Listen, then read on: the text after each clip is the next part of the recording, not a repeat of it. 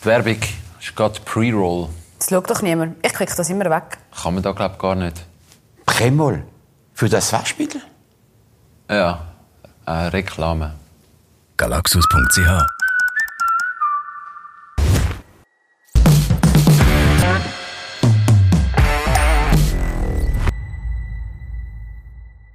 Es gibt Leute, die behaupten, früher war alles besser.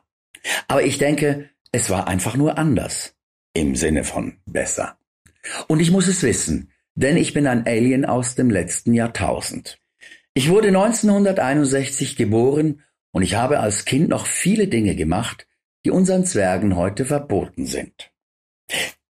Ich habe bei Wind und Wetter draußen gespielt. Bäche gestaut, bin auf Bäume geklettert, habe Sand gegessen, äh, ohne Ketchup, bin Rad gefahren ohne Helm und irgendwann, wenn die Laternen in unserer Straße bereits schon geleuchtet haben, in den Schoß meiner besorgten Mutter zurückgekehrt. Nein, ich hatte kein schlechtes Gewissen, weil sie sich wegen mir Sorgen gemacht hatte, denn ich bin ja nur ihren Worten gefolgt.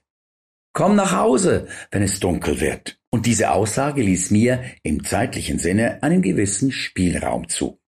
Nur gut, dass wir in dieser Zeit nicht in Lappland gelebt haben. Stellen Sie sich das mal vor. Mitsommer wäre ja erst Monate später, also da wäre ich ja erst Monate später nach Hause gekehrt. In den 70er Jahren beschäftigte mich aber vor allem eine andere Frage.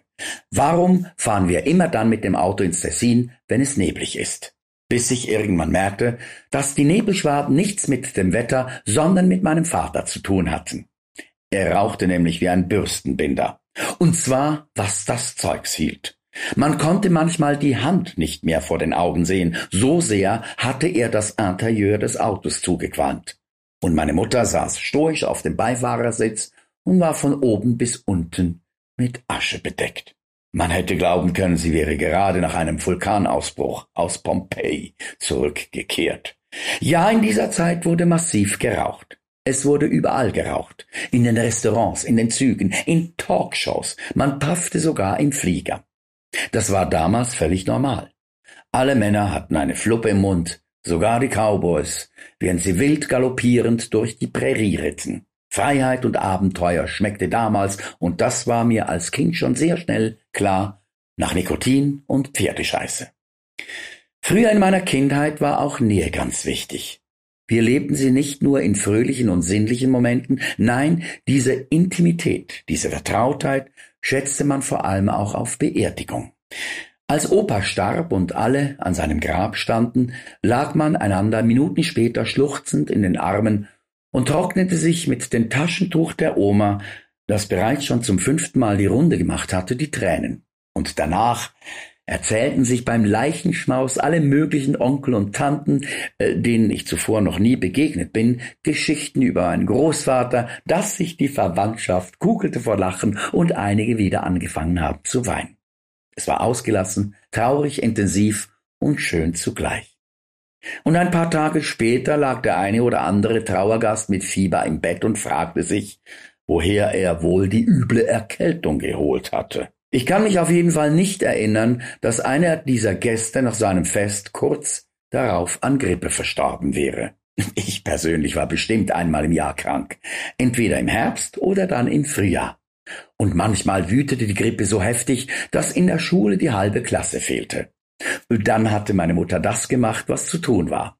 Sie behielt mich zu Hause, steckte mich ins Bett, machte Schwitzkuren, kochte mir heißen Tee und Gemüsebouillon und entließ mich erst dann wieder in die Freiheit, wenn ich drei Tage ohne Fieber war.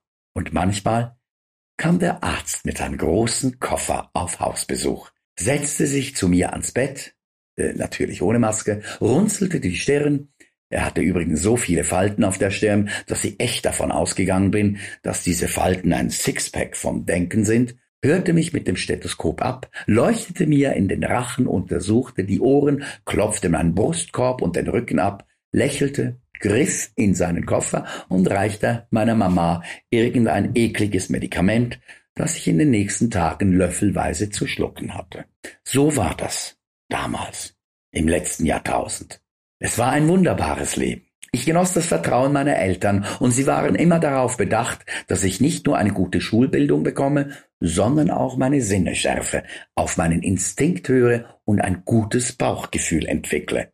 Und so wuchs ich in einer freien, demokratischen Gesellschaft auf, die auf Eigenverantwortung und Vertrauen setzte. Und wissen Sie was? So haben wir doch alle noch bis vor einem Jahr gelebt. Aber dann setzte die Angst ein. Dazu eine kleine Parabel. Der Tod sitzt vor der Stadtmauer und wartet. Ein Gelehrter kommt vorbei, setzt sich zu ihm und fragt, was tust du hier?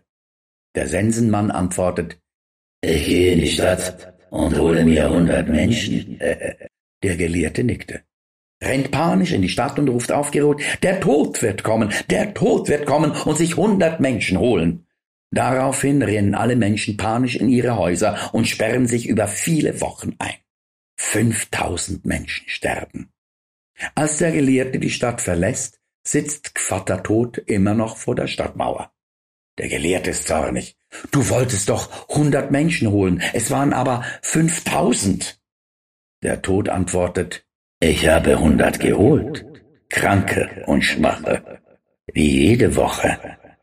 Den Rest hat die Angst geholt und für die bist du zuständig. Seit die Politik letztes Jahr die Pandemie weltweit ausgerufen hat, geht eigentlich nur noch die Angst um. Früher haben Menschen ihr Leben für die Freiheit hingegeben, aber heute sind sie bereit, ihre Freiheit aufgrund von Befürchtungen und Prognosen aufzugeben.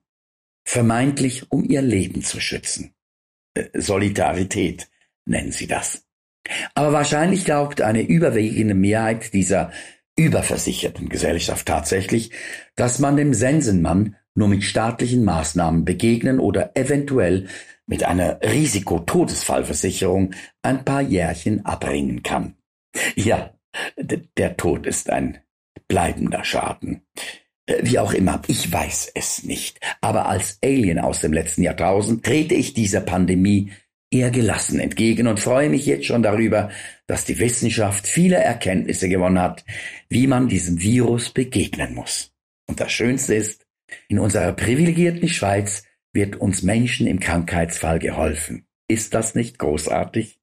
Ich habe übrigens heimlich eine Todesfallrisikoversicherung abgeschlossen. Äh, einfach mal so, zur Sicherheit. Man weiß ja nie. Der Versicherungsmakler beteuerte mir, dass die Summe von 300.000 Franken äh, nach meinem Ableben sofort auf das Konto meiner Frau überwiesen wird. Ich stutzte und legte den Füller, obwohl eigentlich nur noch meine Unterschrift auf dem Vertrag fehlte, wieder zur Seite. Ach so, und ich dachte, ich bekomme das Geld. Der Agent lächelte. Nein, Herr Riemer, die Versicherung geht direkt zu Händen Ihrer Familie. Okay, sagte ich leicht zerknirscht. Wenn das so ist, brauche ich keine Versicherung. Ich möchte nämlich, dass alle sehr, sehr traurig sind, wenn ich sterbe. Und nach der Beerdigung sollen sie so richtig die Sau rauslassen. Aber das hat noch Zeit. In diesem Sinne reicht man mir das Taschentuch meiner Großmutter. Ja, früher war alles noch besser. Ich meine, anders.